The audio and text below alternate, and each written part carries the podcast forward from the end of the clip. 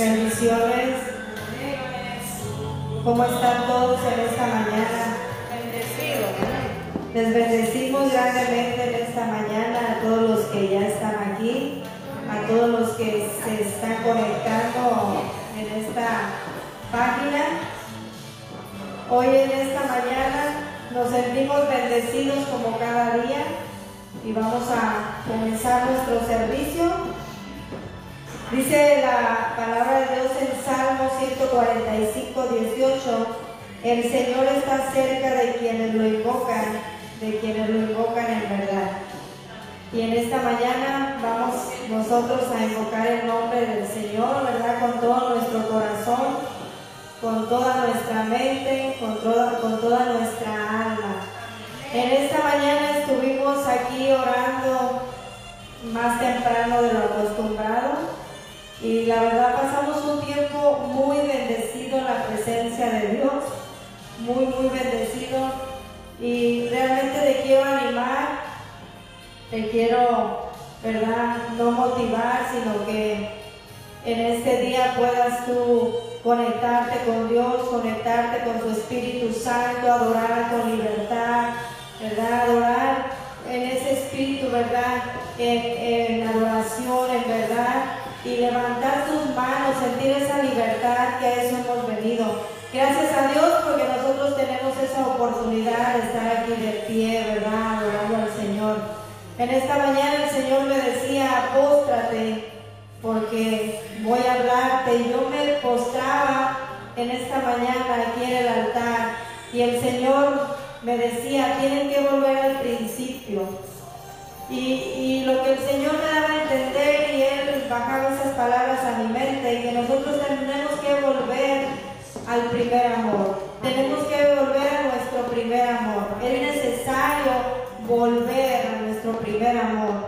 Tenemos que volver al principio y recordar desde dónde Dios nos ha sacado y desde dónde Dios nos ha traído.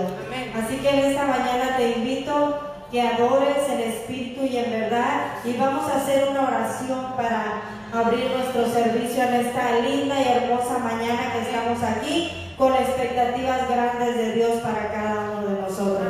Padre, te damos gracias en esta mañana. Te, damos gracias Espíritu Santo de Dios. Hoy Señor venimos reconociéndote en esta mañana. Venimos Señor reconociendo que sin ti, Padre, no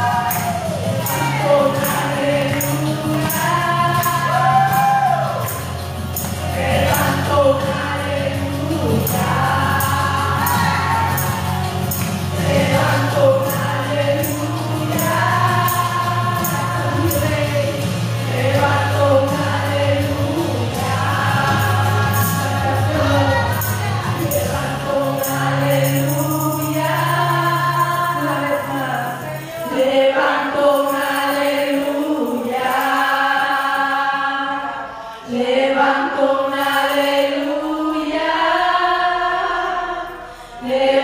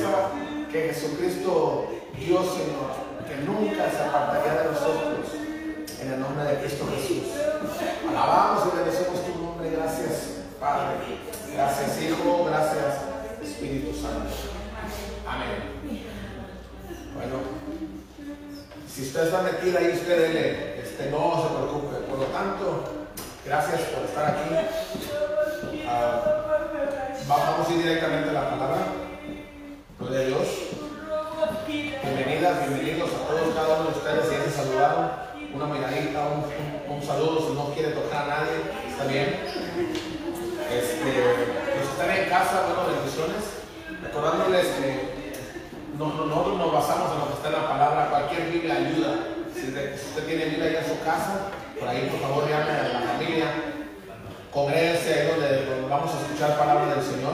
Amén. Le damos gracias, Señor. Padre, declaramos, Espíritu Santo, que la palabra nos va a instruir, que nos va a redarguir, Padre, nos va a bendecir y nos puede que nos confronte, Señor. Pero declaramos que todo viene de ti, para edificación de tu iglesia, Señor Jesús. Porque declaramos que todo nos ayuda para bendecir tu palabra. Declaramos, Espíritu Santo, que esta palabra, Señor, cae en buena tierra, Señor. Y va a germinar en sus frutos. Es una promesa tuya y lo estamos viendo, Señor. Que aunque tardare, Padre, siempre va a cumplirse tu promesa, porque tú eres fiel y verdadero, Señor. Nos aferramos a lo que tienes a cada uno de nosotros, individualmente, Señor, y como congregación, Padre, como comunidad, Padre. Declaramos, Padre, que nuestra mente, nuestro corazón está receptivo para que nos quieres bendecir el día de hoy. En el nombre poderoso de tu Hijo amado y el pueblo de Dios dice: Amén. Bueno, vamos a ir a, Hechos 1, por favor. Vamos a leer un poco. Bueno, mucho voy a leer. Ah, pero vamos a ir avanzando. Dice Hechos 1, vamos a empezar desde el 2 el, escritor de los hechos es Lucas, es un doctor, es alguien estudiado, vaya, y se lo escribe a un amigo llamado Teófilo, que los amigos le pueden decir Teo. Bueno, vamos a ir desde el principio. En el primer tratado, oh Teófilo, habla acerca de todas las cosas que Jesús comenzó a hacer y a enseñar. Hasta el día de hoy, hasta el día en que fue recibido arriba, después de haber dado mandamiento. ¿Haber dado qué? Eso hay que grabar los mandamientos por el Espíritu Santo a los apóstoles que había escogido, a quienes también después de haber padecido se presentó vivo con muchas pruebas indubitables, apareciéndoseles durante 40 días y hablándoles acerca del reino de Dios. Dice, y estando juntos, les mandó que no se fueran de Jerusalén, sino que esperasen la promesa del Padre, la cual les dijo, oísteis de mí, porque Juan ciertamente bautizó con agua, mas vosotros seréis bautizados con el Espíritu Santo dentro de no muchos días. Ahí vamos a parar un poco y vamos a empezar a, a desglosar lo que está diciendo. Jesús ya resucitado, dice, que fue a dar instrucciones a los apóstoles, que estuvo con ellos 40 días trabajándolos, porque él se estaba despidiendo, ya no iba a estar él físicamente caminando en la tierra. Ahora iba a dejar el consolador, está diciéndole, y los iba a bautizar. Jesús ya les había dado poder y autoridad para echar fuera cualquier demonio, curar enfermedades y hacer prodigios y maravillas en su nombre. Pero cuando él estaba caminando, cuando los enviaba, enviaba gente, de dos en dos, dice la palabra, y hacían esos prodigios, maravillas, milagros, ¿verdad? Pero no había descendido sobre ellos el Espíritu Santo, y él ya les estaba anunciando. Entonces, en el 4 dice, y estos juntos les mandó que no se fueran de Jerusalén, sino que esperasen la promesa del Padre, la cual les dijo, oíste de mí, porque Juan ciertamente bautizó con agua, mas nosotros seremos bautizados en el nombre de del Espíritu Santo. Entonces, vamos a ver, los, los discípulos para eso ya habían puesto a alguien que les ayudase, alguien que ocupó el lugar de que se había suicidado, el que lo entregó, Judas Iscariote. Y pusieron a Matías para el sucesor de él, para estar completo los doce otra vez, porque faltaba él, ¿verdad? Entonces, estaban entre José, llamado Justo, y Matías. Entonces, fue Matías el que ocupó ese lugar. Entonces, ahí crucificaron a Jesús, lo llevaron a la cruz, ¿verdad? Como ya sabemos todos. Entonces, dice que los discípulos empezaban a esconder, ¿no? Empezaban a esconder. Entonces, cuando Jesús vino a decirle, ¿en qué quedamos? ¿Por qué se esconden? Yo los levanté a ustedes, como ministerio, estuve con ustedes para que ustedes fueran a conquistar al mundo, como Pinky, el cerebro, ¿no? ¿Qué haremos hoy? Hay que conquistar al mundo, más o menos así. Les dijo, bueno, vamos a hacer algo. Ustedes se van a quedar aquí. Le está diciendo el 4, que se quedaran en el mismo lugar donde Él había sido sacrificado, donde Él mismo se entregó por nosotros. Porque estaban, yo creo, pensando en irse de ahí a otro lado porque la persecución iba a empezar en contra de ellos. Le dijo, no, no, no, no, es una promesa del Padre. Ustedes se van a quedar aquí. Amén. No van a ir a ningún lado. Sí, amén. Lo que dijo el Padre se va a cumplir. Amén. Aleluya. ¿En dónde? En Jerusalén, porque Jerusalén es el centro. Es el pueblo escogido por Dios. Amén. Y ahí mana todo. Sí. Entonces dijo, esténse juntos, les mandó una orden. Que no se fueran de Jerusalén, sino que esperasen la promesa del Padre. ¿Verdad? Entonces le dijo, no se vayan a ningún lado, quédense aquí. Que está peligroso, que, nos quieren matar, que ya ves que te mataron aquí. Quédense aquí, es la orden. Aquí va a acontecer algo. Entonces se quedaron ahí juntos, unánimes, echándose porras unos a otros, consolándose, orándose unos por, por otros, dice el 6. Entonces los que se habían reunido le preguntaron diciendo, Señor, ¿restaurarás el reino de Israel en este tiempo? Porque Él les había dicho que se quedaran ahí. Y él, estaba hablando que ellos iban a poder, que iban a ser bautizados por causa del Espíritu Santo cuando descendiera de ellos. Entonces ellos, ellos salieron con otra pregunta. Él estaba diciéndole, él ya se iba, él ya se iba a ascender a los cielos. Y no le estaban prestando atención, como de repente dos, tres que no prestan atención. Preste atención, por favor. Entonces él estaba diciendo, voy a volver a ver, fíjense, qué interesante. Y estando juntos les mandó que no se fuesen de Jerusalén, sino que esperasen la promesa del Padre, la cual les dijo, oíste de mi Padre, de mí, porque Juan ciertamente bautizó con agua, mas vosotros seis bautizados en el Espíritu Santo dentro de no muchos días.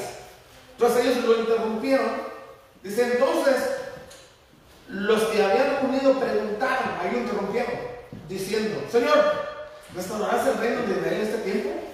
Y les dijo, no os toca a vosotros saber los tiempos o las razones que el Padre puso en su sola potestad. En pocas palabras, no les concierne, no les interesa. otra vez, algo que suena más fuerte que es. No les importa eso a ustedes. Ustedes ubíquense, yo les estoy dando instrucciones. Y volvió, prosiguió Jesús en lo mismo lo que él estaba. Retomó el tema otra vez, si se fijan en el 8, dice, pero recibiréis poder cuando haya venido sobre vosotros el Espíritu Santo. y me seréis testigos en Jerusalén, en toda Judea, en Samaria, hasta lo último de la tierra. Y habiendo dicho estas cosas, viéndolo ellos fue alzado y le recibió una nube que lo ocultó de sus ojos. O sea, él ya se iba, literalmente estaba con las maletas, con los melices, las petacas, ¿cómo le llaman en su país? Los chunches, no, no, no, Estaba ya con las maletas ahí y él estaba dando instrucciones porque ya se iba el maestro. Y ellos preguntaron cosas que no concernían, estaba fuera de tiempo en ese momento. Le digo, ustedes enfóquense en lo que les estoy diciendo, no les importa eso. Les estoy diciendo que van a recibir el poder que va a venir de lo alto. Yo ya me voy. Y estaba diciéndole eso, y, le estaba diciendo donde le iban a ser testigos. En Jerusalén, en Judea, en Samaria, hasta lo último de la tierra. ¿Verdad? Estaba hablando de, naciones, de lengua, de pueblos, extranjeros. ¿Y cómo podría suceder eso? Bueno, al rato lo, lo vamos a ver. Dice, y habiendo dicho estas cosas, viéndolo, ellos fue alzado y le recibió una nube que lo ocultó de sus ojos. Entonces, ¿me entiende? Él estaba diciendo, me tengo que ir, me voy, pero, pero, pero, no, no, no, espérense, no me interrumpa, ¿verdad? Sí, sí cayeron en eso, ¿sí, no? El 12.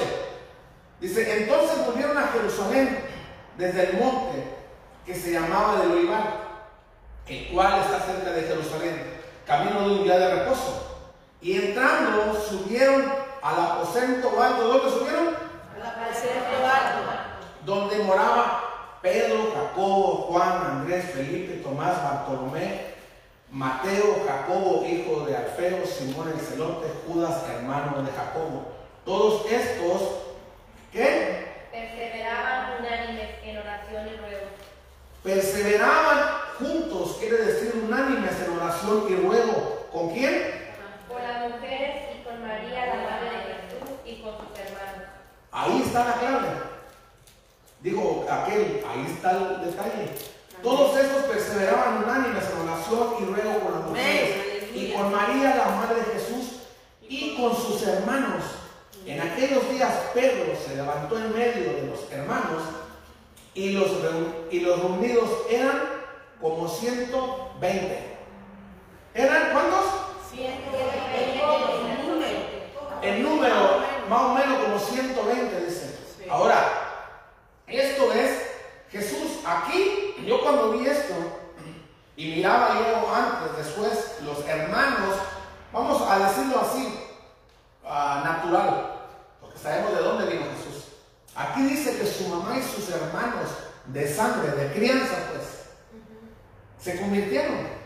Yo pensé, pensaba que se habían perdido porque no querían en él. Siempre lo estaban peleando con él, Jesús. Y aquí dice que se unieron a la iglesia y conformaron una iglesia más o menos de cuántas personas? 120. 120. Increíble, increíble que el Mesías, el Redentor, el que dio la vida por muchos, dice la palabra, tiene que ser por todos, pero por muchos es por los que los cogen. Deciden si los cogen o no. Es por todos, pero dice por muchos. ¿Verdad? Entonces, una persona como él, extraordinariamente que lo vieron los prodigios, las maravillas, los milagros, curó, sanó a personas, echó fuera demonios, hizo tantas cosas, inclusive le dio de comer a muchísimas gentes, cinco mil en una ocasión, y después cuatro mil, yo creo que eran más, pero eran los adultos más los pequeños, ya ves, por ejemplo, Kinder, tiene como un Kinder, ya tiene cinco, ¿no? tiene tres de repente, hay gente que tiene dos, tres, dos, entonces si nos juntamos son de cinco mil mujeres con hombres y cada familia tiene de tres, cuatro muchachos, mucha gente. Sí. Y entonces ellos, esa gente participó ahí, estuvo viendo los milagros que Jesús hacía y lo seguían, dice. Pero realmente quien perseveró, quien estuvo ahí, quien creyó y que se reunía, y dice, y juntos, juntos oraban, ayunaban y entre ellos estaban ahí solamente de miles y miles y miles, ¿cuántos eran? 120. 120. Increíble que el Mesías, siendo el Mesías, Jesús, solamente 120 estaban ahí. Sí. Amén. Increíble. O sea, si lo pensamos de esas cosas, tantos milagros que hizo y miles y miles de personas que lo conocieron, solamente quien permanecía unánimes, orando y perseverando juntos, eran 120 entre los 12, era la madre y los hermanos de crianza de él. Es una iglesia, si lo vemos de esta forma, es una iglesia pequeña, literalmente pequeña. Sí. ¿Por quién es Jesús? ¿Por quién es Jesús? ¿Verdad? Hablando de eso. Entonces Jesús ya les había dado una promesa que no se maravillaban lo que estaban viendo. Ustedes van a hacer esas cosas y aún más, mayores que las que yo estoy haciendo. Entonces dice que 120 estaban ahí. Y se, y paró el líder, que era Pedro, quien le dijo que él le entregaba las llaves del reino, que apacentara sus corderos, sus ovejas. ¿Verdad? Y se le encargó y Pedro tomó la batuta. Pedro, tienes que levantarte, tomar la batuta. Entonces se, levantó Pedro, ¿no? Bien, acá. El 12 dice, entonces volvieron a Jerusalén desde el monte que se llamaba del Olivar. Quiere decir que Jesús fue, se, se convocaron, los convocó a los discípulos en el monte del Olivar. Cuando él descendió, se fue. Dice que lo estaban viendo, lo estaban viendo y de repente dos ángeles estaban a los dos y dijeron, ¿qué buscan muchachos? No, no, ya se fue. Pónganse a trabajar. Entonces de ahí se fueron y se juntaron alrededor como con alrededor de 100 personas.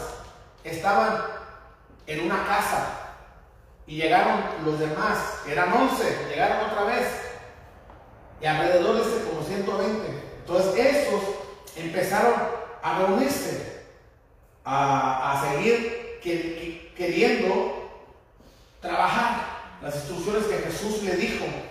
Entonces, si Jesús le dijo, permanezcan en Jerusalén es porque ellos ya tenían planes. Acuérdense que Jesús sabe todo, Él es Dios. Él fue Dios encarnado en la tierra. Ahora está a la diestra de Él, del Padre. Entonces le dijo, permanezcan aquí. Porque aquí es donde Dios los va a usar a ustedes. No van a ningún lado. Aquí es lo que aconteció conmigo, porque ya estaba escrito que yo tenía que pasar por, por esto que pasé. Eso no significa que de aquí se van a ir ustedes a llevar el evangelio a otro lado. Aquí es. Aunque pareciera que no, pero ahí era. Vamos a ir a Hechos 2, por favor. Ahí mismo, nomás denle vuelta a la página. Dice la venida del Espíritu Santo, la promesa que Jesús les había dicho que iban a recibir poder. Este, ahorita el hermano no, no, no va a poner en la pantalla porque quiero que usted vea algo similar. Dice, cuando llegó el día de Pentecostés, estaban todos, seguían como Unánime. unánimes, juntos, y de repente vino del cielo un estruendo como de un viento recio que soplaba, el cual llenó toda la casa donde estaban sentados. ¿Cuántos eran ahí? 120. 120 en una casa. Ahora dice que vino un estruendo recio. El Espíritu Santo, o sea, Dios, la sabiduría de Dios es increíble. Iban a, a festejar el Pentecostés, el quintogésico, ¿no? El, este, algo que acontecía, que lo venían celebrando desde muy atrás. Y ahí eran, llevaban la gente las primicias de la cebada, de, los campos y llevaban ahí. Pues celebraban. Para nosotros es celebrar la vida, celebrar que Jesús está en nosotros, que el Espíritu Santo es celebrar siempre. Para nosotros tiene que ser de ustedes siempre, always, to- toda la vida. Entonces estaban en la casa. Y como no antes no había redes sociales como tenemos ahorita, que podemos decir, apachurrar un botón y decir, "Ey, Alfa 7 está en vivo.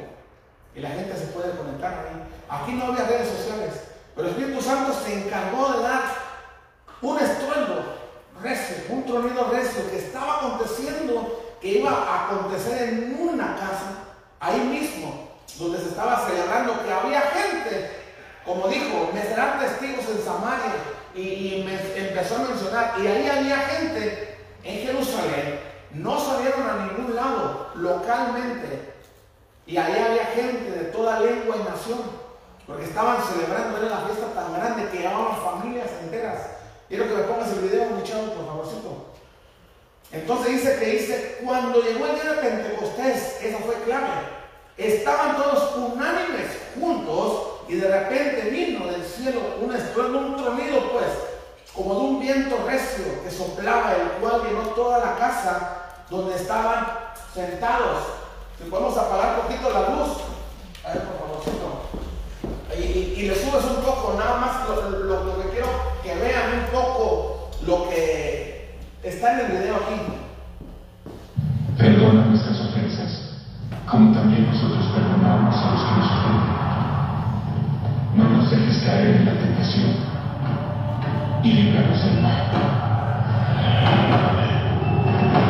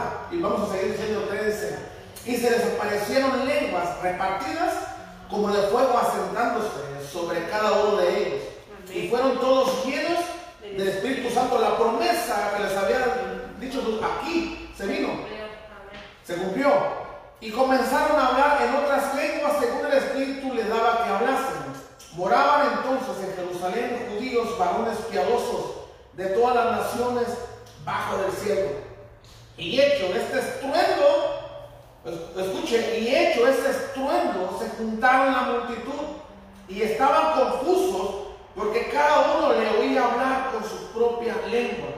Y estaban atónitos y maravillados diciendo, mirad, ¿no son galileos todos estos que hablan? ¿Cómo pues les oímos nosotros hablar cada uno en nuestra lengua en la que hemos nacido? Increíble cómo el Espíritu Santo se encargó, sabía que había mucha gente ahí. Ojo, Jesús ya no estaba. Lo que se iba, lo que empezó mismo a hacer el Espíritu Santo, Dios haciendo eso, llamó la atención de la gente. Lo que estaban haciendo, estaban comprando la, pachanga, la fiesta, mucha gente. Y de repente captó la atención ese estruendo, ese estallido. ¡Pum! Y lo que empezaron a ver, lo que salía de esa casa, donde estaban ahí, era clave. Ahora, a veces creemos, y es, es verdad, es cierto, pero aquí lo que nos está diciendo aquí, que no realmente eran, eran, eran este, lenguas angelicales, eran idiomas lo que estaban hablando. Dios les estaba probando una vez más a toda esa gente extranjera que estaba ahí que el poder maravilloso que tiene nuestro Dios. Entonces no eran lenguas angelicales porque si no, no las hubieran entendido. Estaba cada uno eh, de, su lengua que hablaba, capturó su atención. A los hermanos que estaban hablando y diciendo los prodigios, las maravillas, lo que Dios había hecho. Y estaban viendo y decían, ¿cómo es posible? Eh, pues son judíos. O sea, yo hablo otro idioma y esto, yo estoy escuchando, y entiendo lo que dicen en mi idioma. No eran angelicales, repito, eran idiomas diferentes según el Espíritu Santo les repartió que hablase cada uno de ellos. ¿Por qué? Porque dice que Dios ya nos tiene escogidos, eso lo vamos a ver más adelante.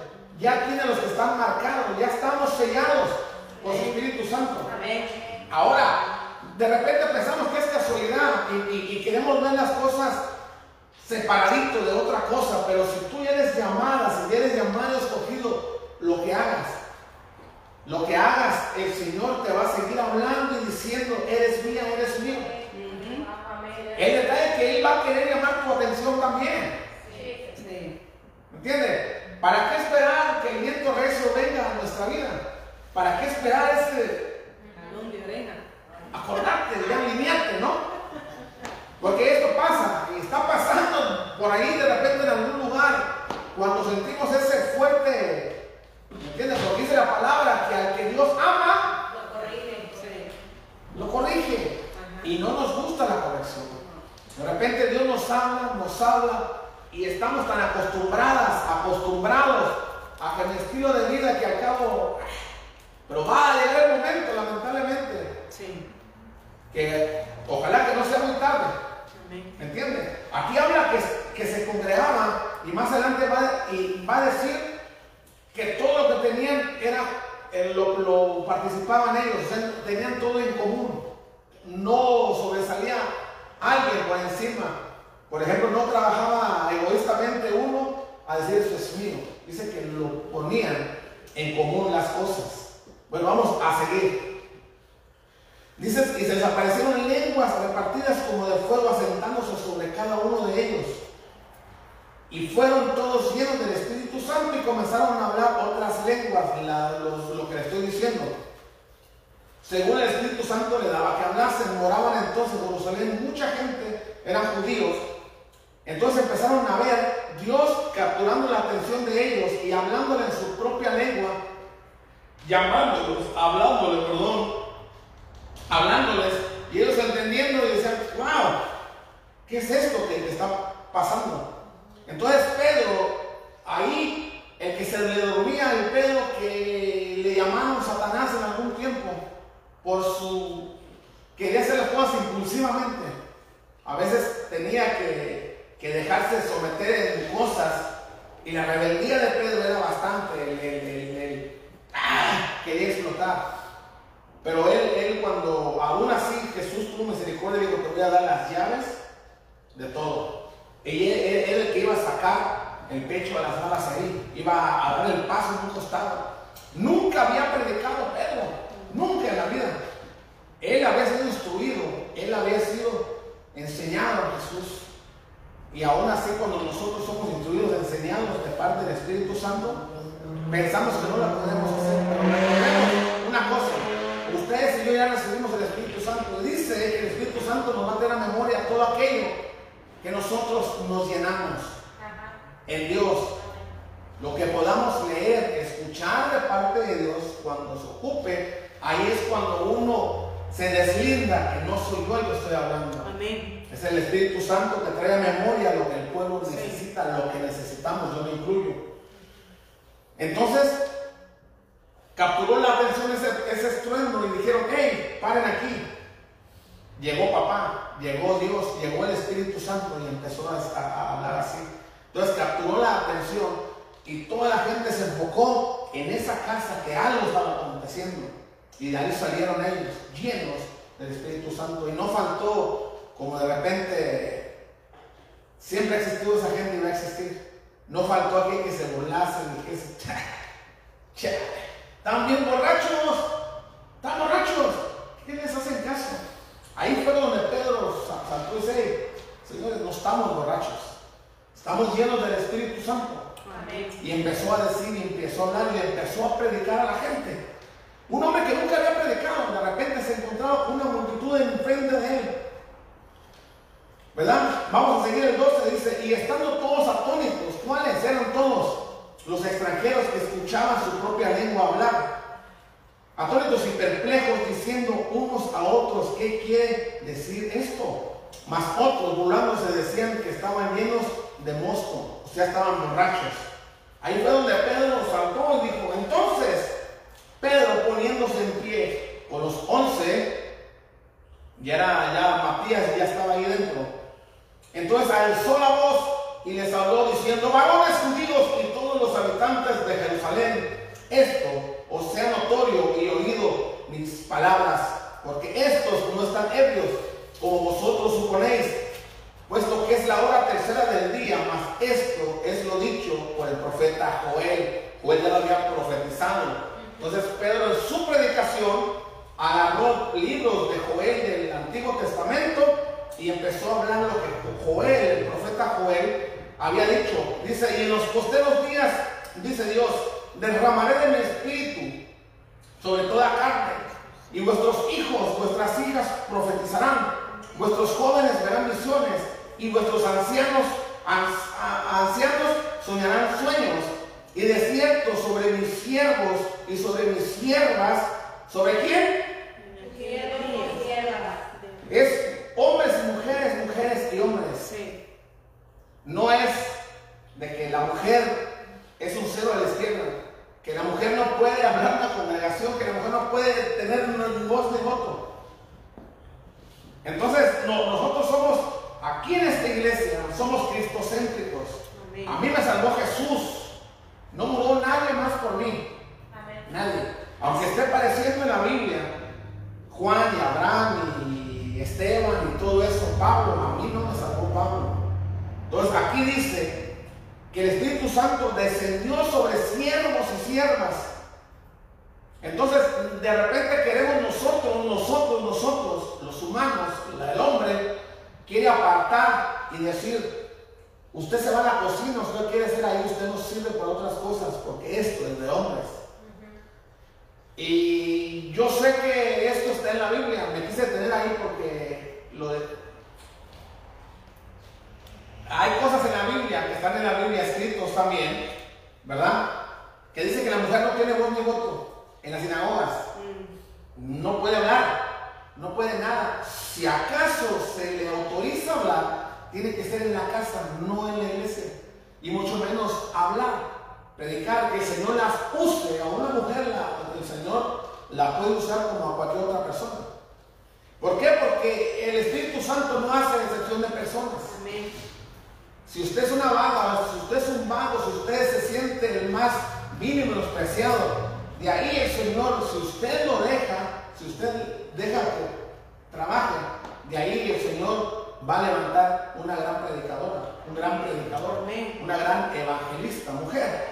Entonces la mujer quiere decir que también vino sobre ella y estaban en los 120 en lo mismo. Y estaba hablando esas lenguas y estaba llena del Espíritu Santo también.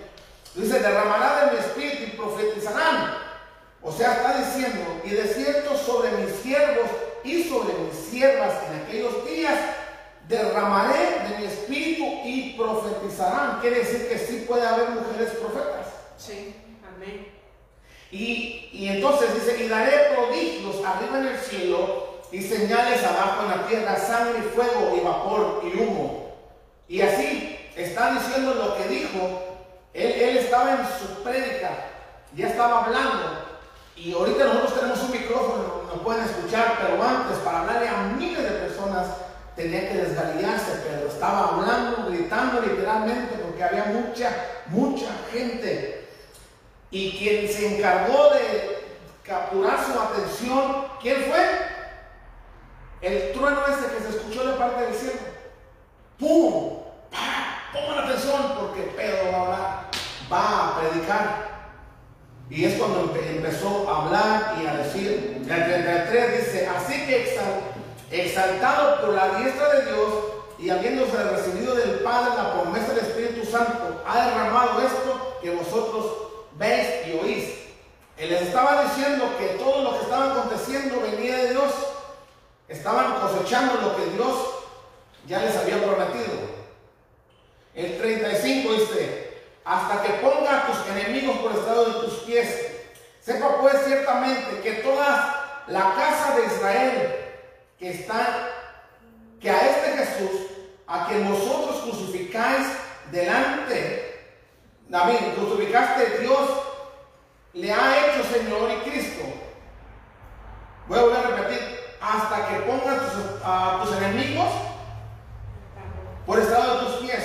Sepa pues que ciertamente toda la casa de Israel, que, a este Jesús, a quien vosotros crucificasteis, le está diciendo la gente, Dios le ha hecho Señor y Cristo. Al oír esto, se compungieron, o sea, se agüitaron, se, se entristecieron de corazón, dice. Y dijeron a Pedro y a los otros apóstoles, varones hermanos, ¿qué haremos? Pedro les dijo, arrepentidos y bautícense cada uno de vosotros en el nombre de quién? De Jesucristo, ¿Para qué? para el perdón de los pecados. Para, que, para el perdón de los pecados y recibiréis el don del Espíritu Santo. Le estaba hablando a aquellas personas, aquellas personas que fueron sanadas por Jesús, que estaban en el mismo pueblo donde fueron sanados, y gente extranjera que no merecía supuestamente porque no pertenecían al linaje. Entonces al Espíritu Santo, digo, no hace excepción de personas. A extranjeros recibieron ahí. Entonces él estaba diciendo, mirándole a los ojos, y dijeron, a aquel varón a que ustedes entregaron, esa era la salvación. Ese es el camino, la verdad y la vida. Amén. Estaban escuchándolo. Señor, aleluya. Entonces ellos mismos, las personas extranjeras, le decían, estaban atónitos y le decían, ok, ya te entendimos, ¿y qué haremos? ¿Qué hago? ¿Qué hago yo? ¿Qué le dijo? Reciban a Jesús y bautícense en el nombre de Él. Amén. O sea, vea cómo, cómo y, y si leemos aquí la, la- bien, con detalle, si, y decimos, no, no, no era la gran prédica. O sea, si, si lo vemos, si lo lee en su casa, no, no era la, la gran prédica, él solamente estaba redactando algo que ya había dicho el profeta Joel. Amén. Le estaba diciendo, solamente esto y esto y esto. Y toda la gente, ahí nos damos cuenta, ¿por qué? Porque el, el Espíritu Santo, Dios, estaba en medio de la ecuación. No eran palabras que, res- que resonaban como símbolo ni nada de eso. Era Dios que los llamó y les dijo, pongan atención. Capturó su atención a que el hombre Pedro en su primera predicación empezara a hablar. Ahora imagínense tanta gente y uno como predicador ver tantísima gente, ¿cómo cree que, que, que eso no sirve? Ay, no sé qué voy a hacer. Pero él, él, él, él estaba lleno, el, primeramente el Espíritu Santo se encargó Sí, amén. que Pedro no iba a hablar sus propias palabras. Se encargó, lo llenó, ¿verdad? Al grado tal que pensaron que estaba borracho. Y los demás también. Ahora él, él estaba empoderado del Espíritu Santo y empezó a hablar porque sabía que la cosecha que iba a ser ahí iba a ser grande. Amén. Amén. Amén. Entonces, sigue diciendo.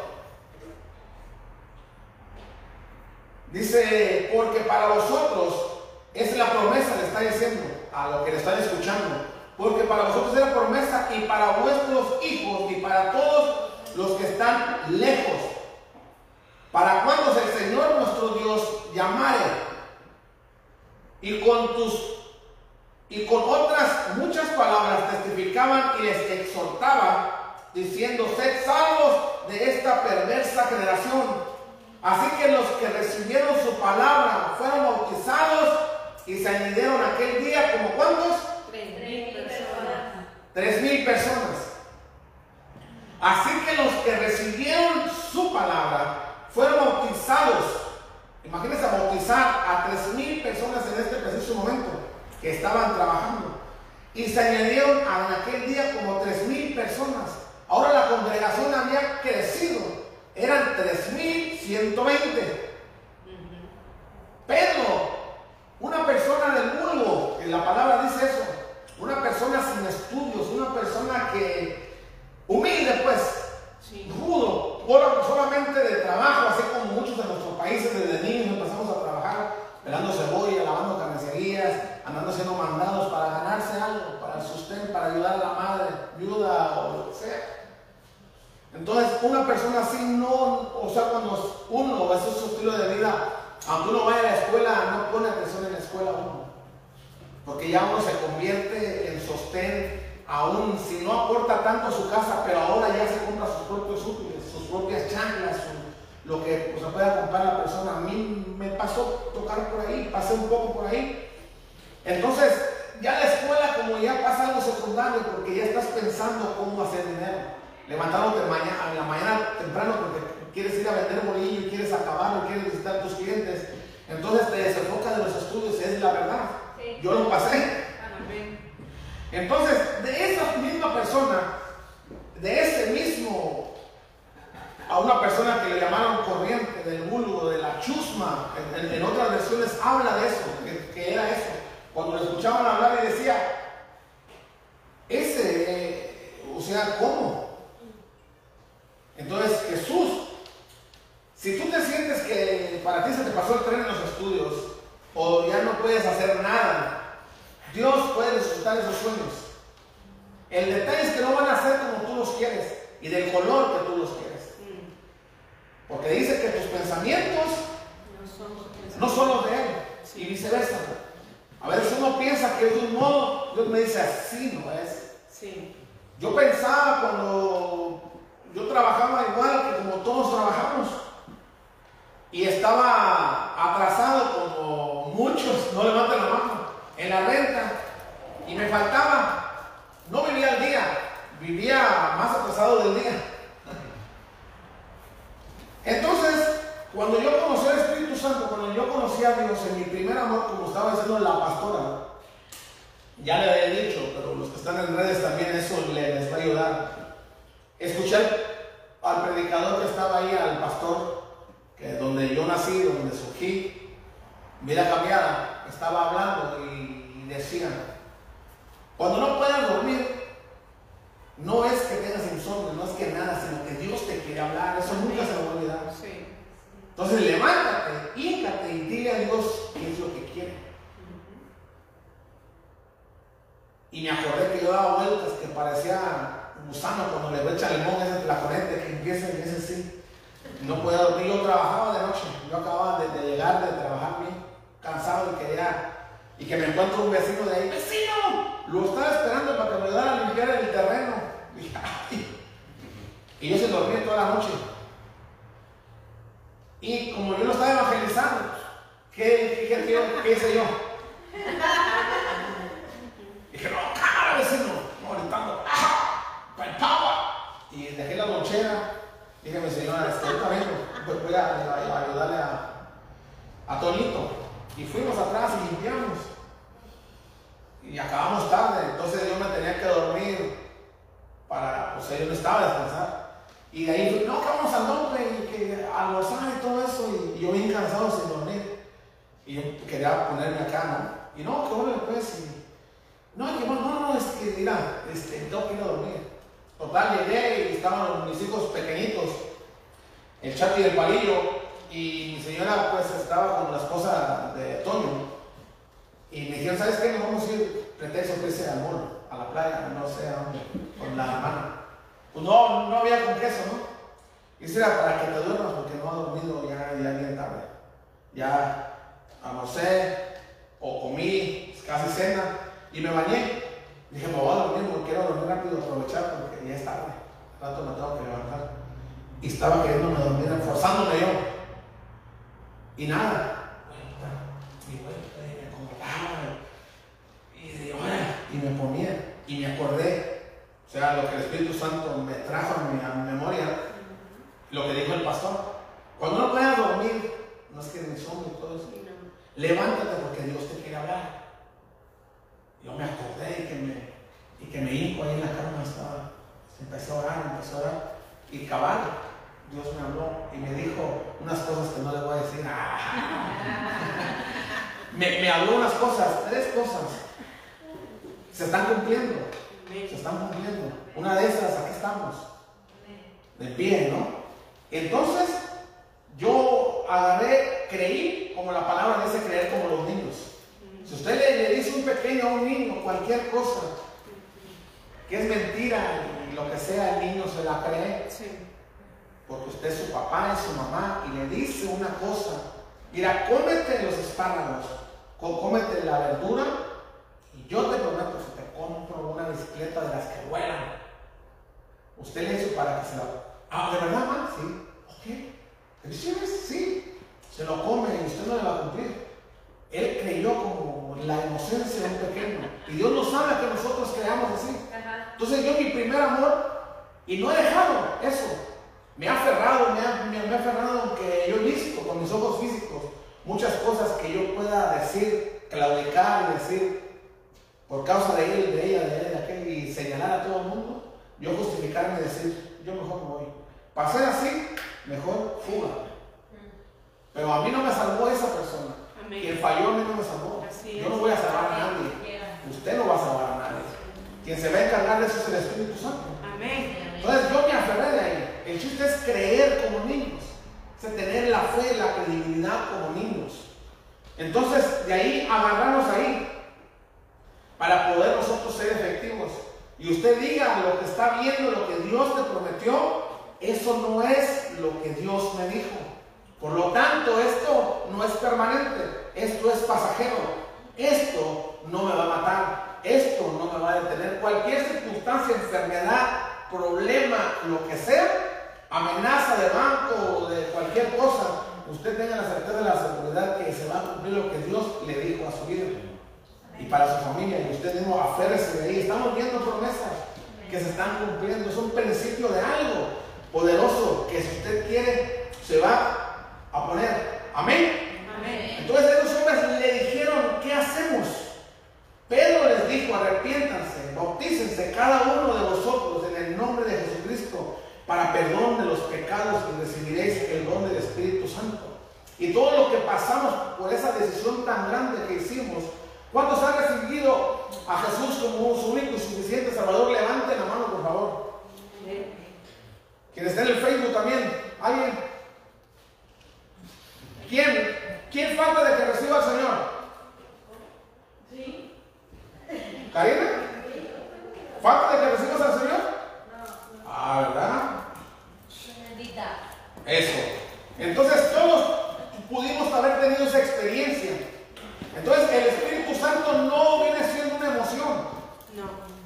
Entonces el Espíritu Santo no es de que es parte de, yo no estoy diciendo ni quiero criticar cuando nos empezamos a sacudir o brincar lo que sea, es parte de.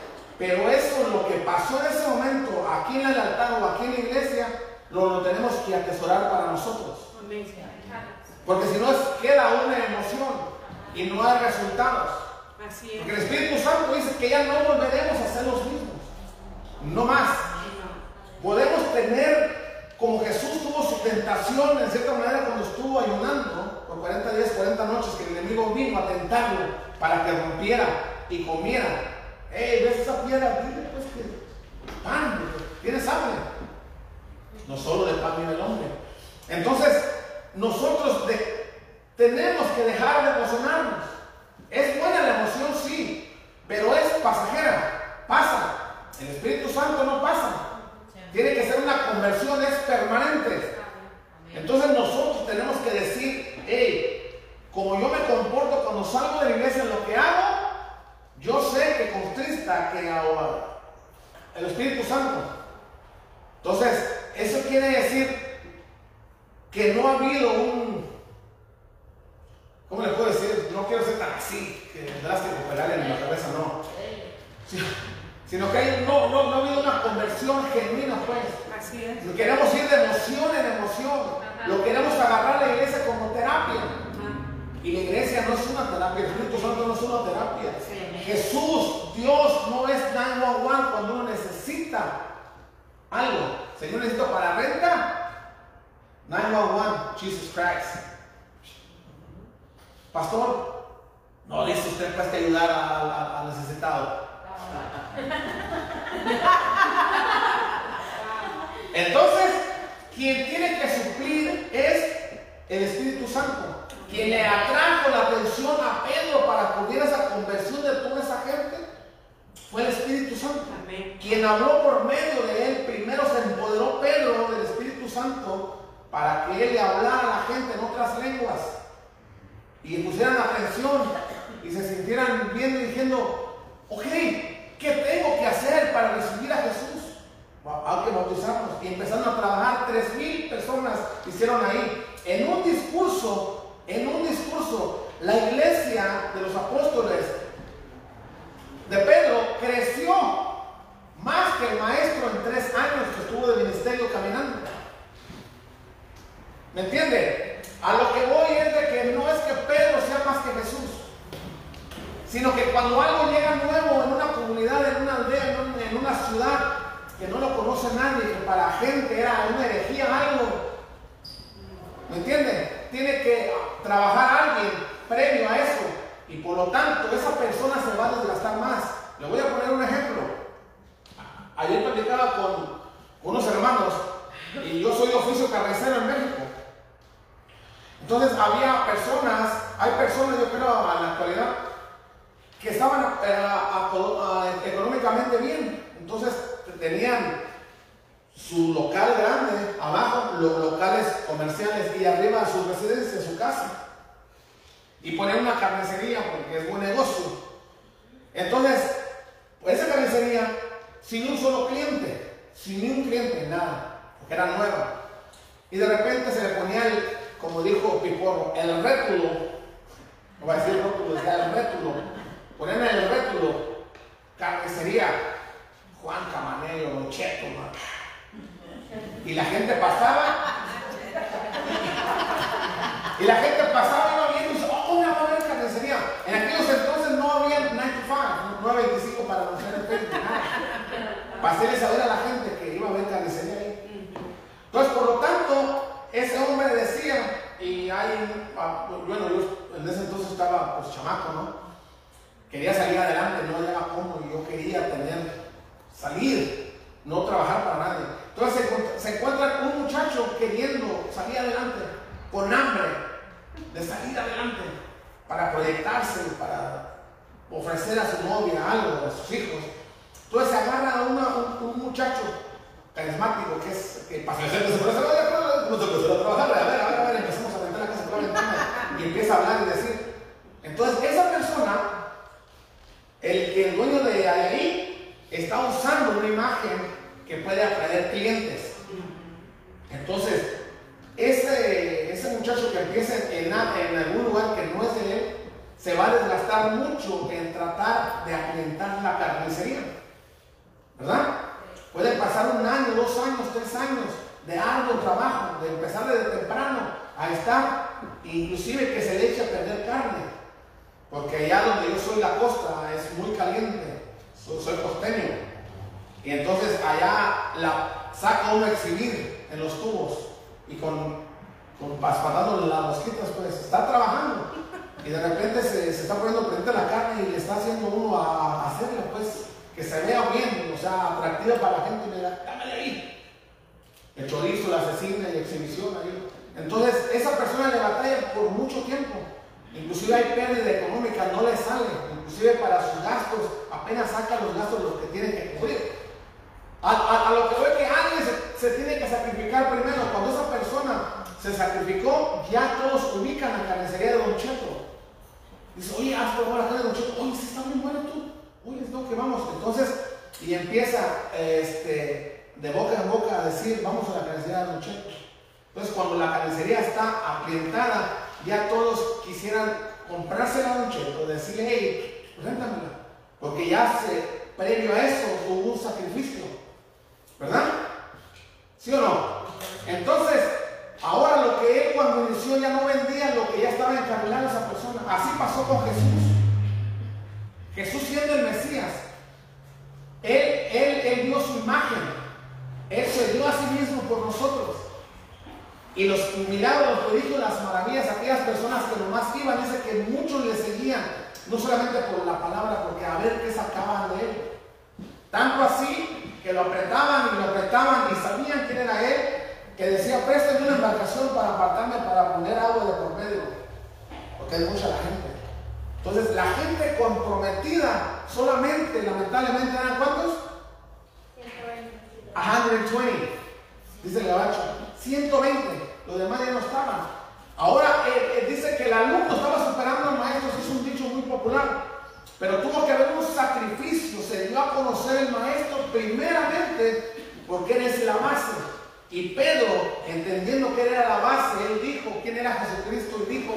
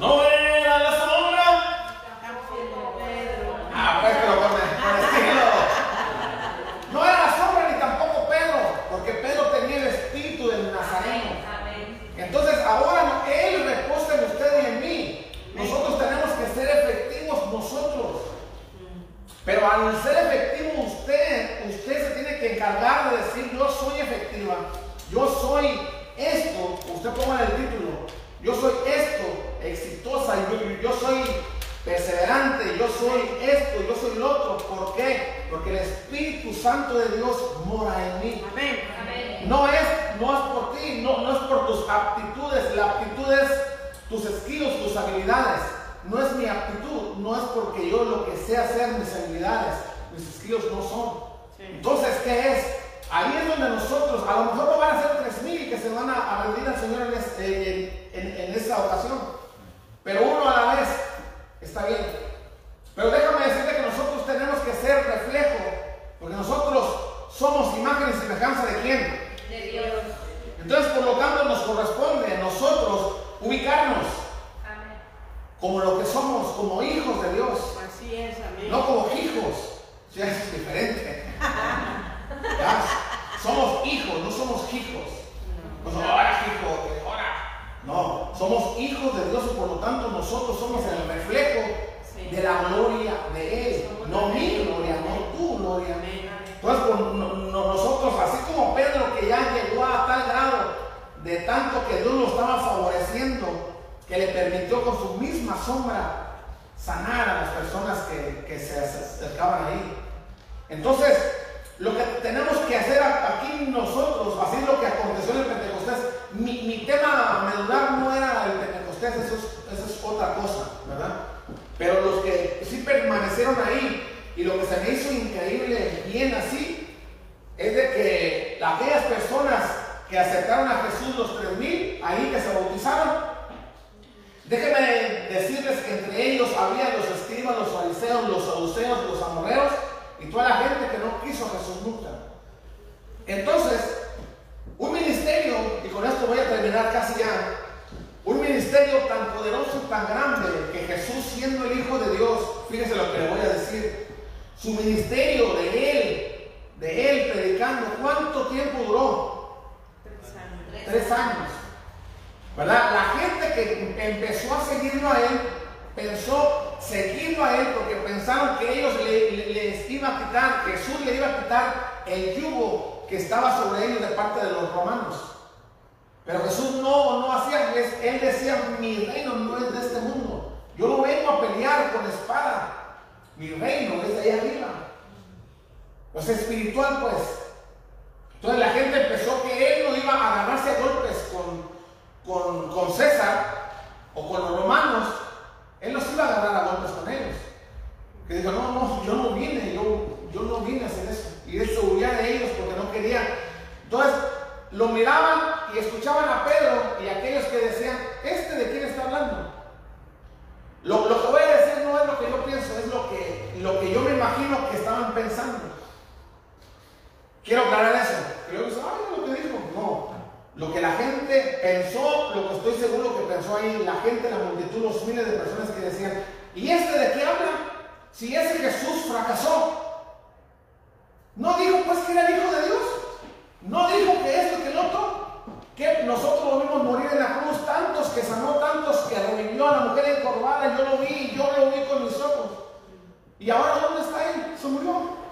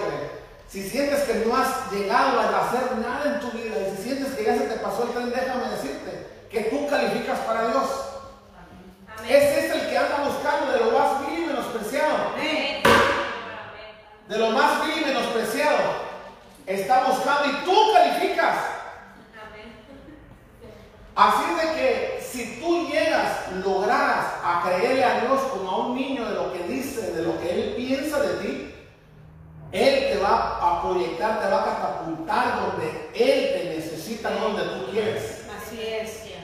Entonces, que si tú no supiste leer, si tú no sabes hablar y si que atrás el chavo? Entonces, ¿qué les andar? Yo era de esos. Yo era de esos. Pero entonces, cuando Dios llama,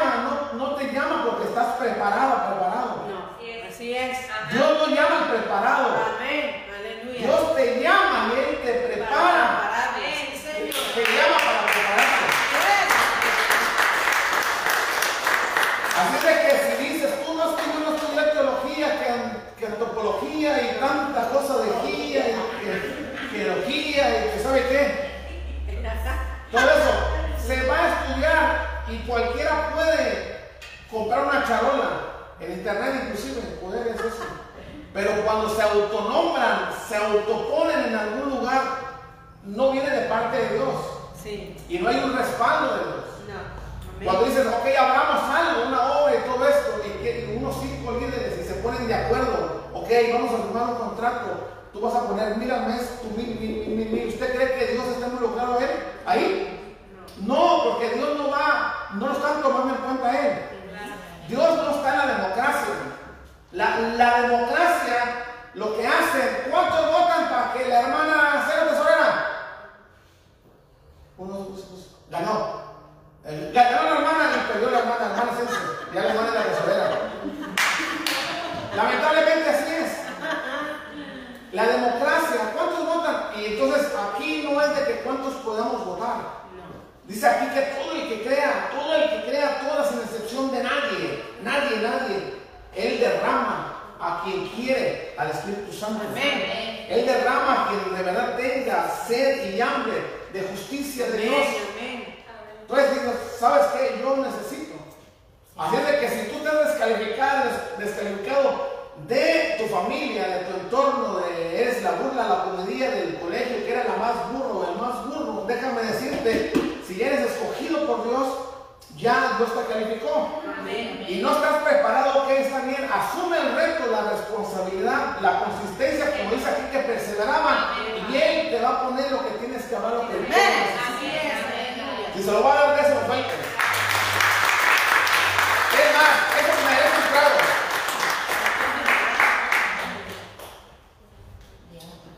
Me dice, ay pastor, pero ¿por qué trago? ¿No se llama un trago de agua? Sí. La mente, la mente.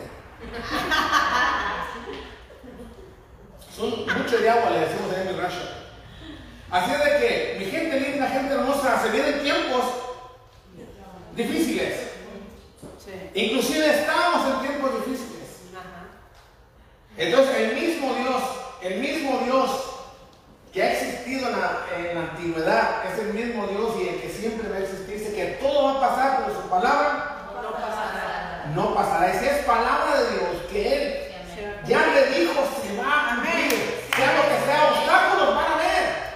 Obstáculos van a haber y ahora en las crisis que puede haber a nivel mundial, usted y yo tenemos que surgir si le creemos a Dios. Sí.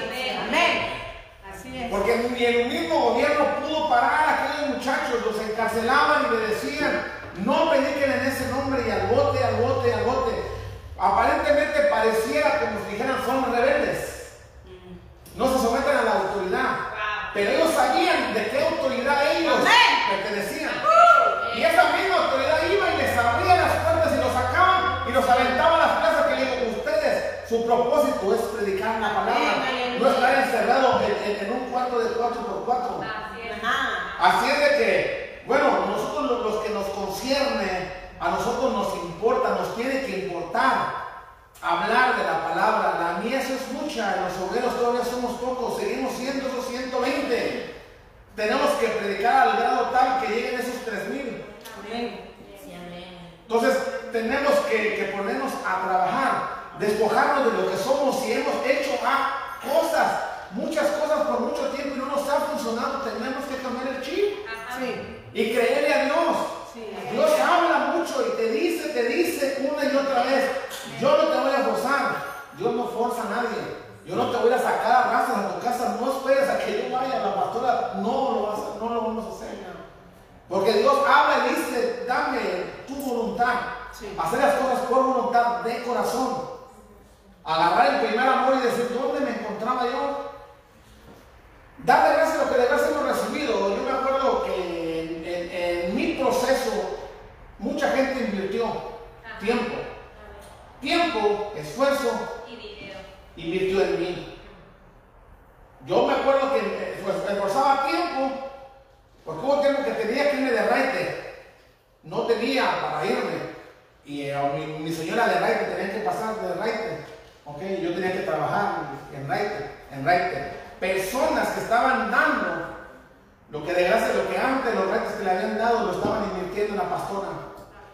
Se la llevaban, inclusive invirtieron dinero que me tocó a mí, que vivía de... de acá se puede acá no.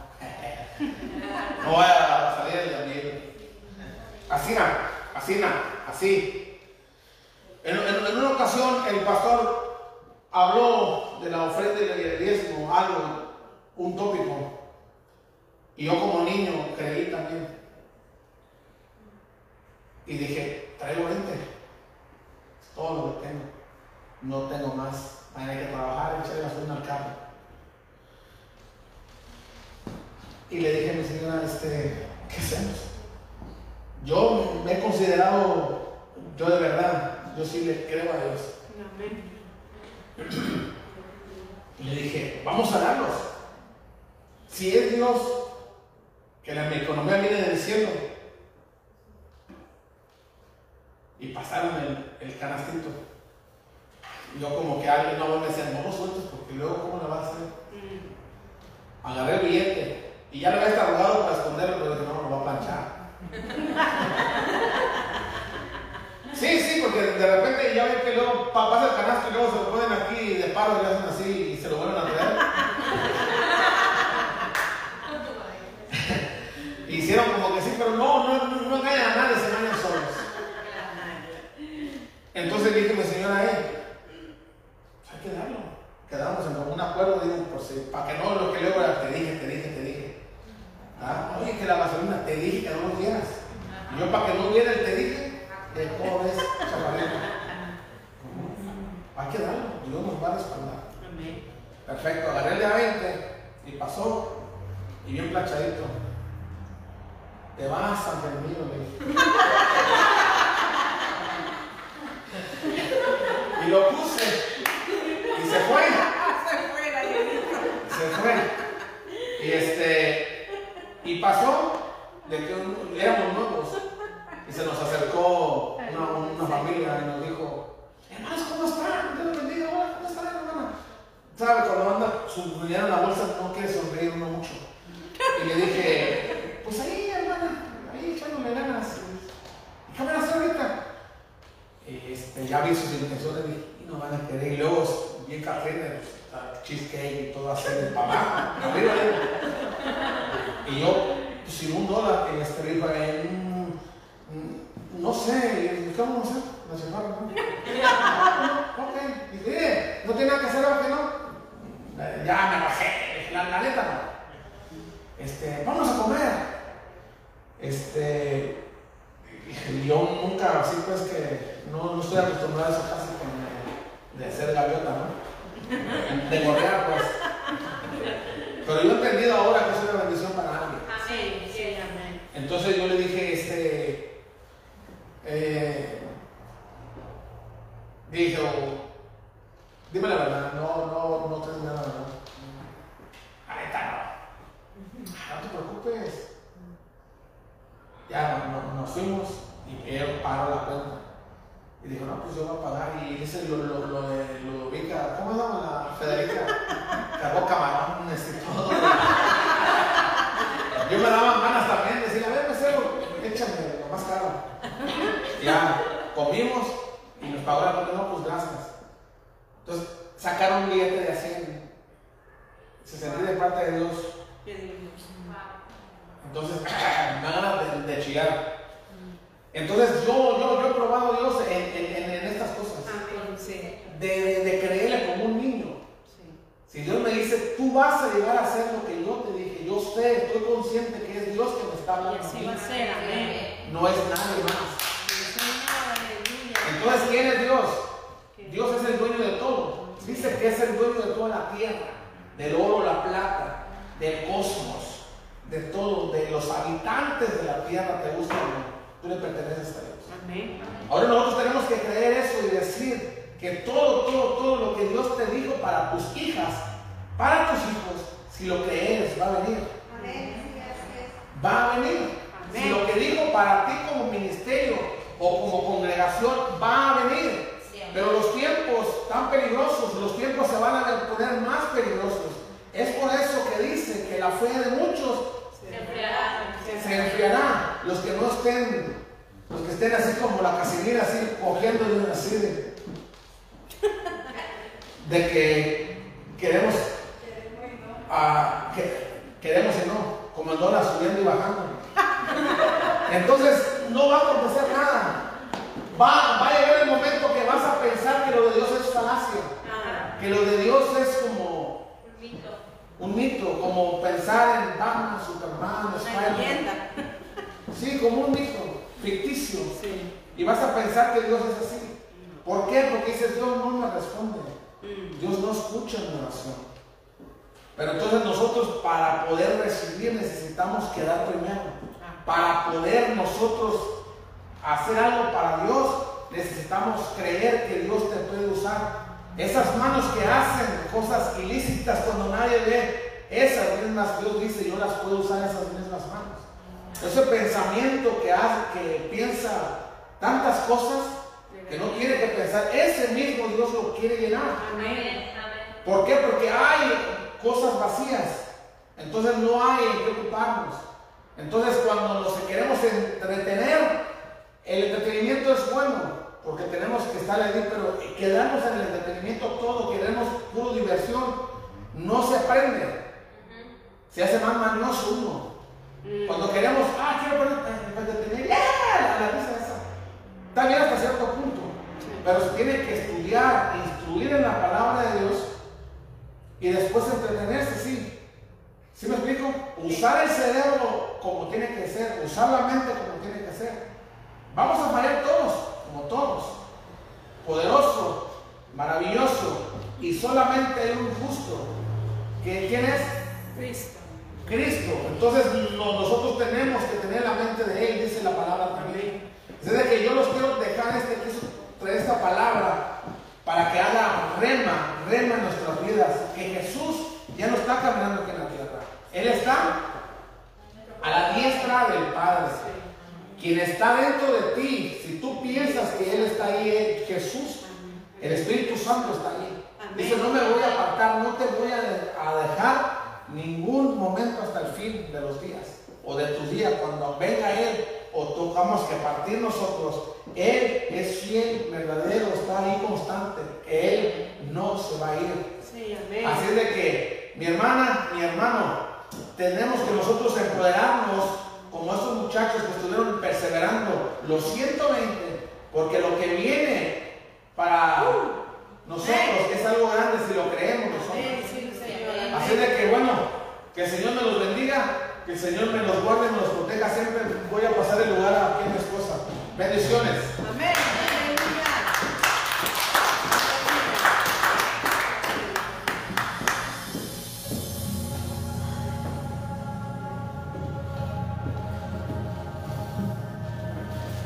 Bendiciones, vamos a ponernos de pie en esta tarde ya.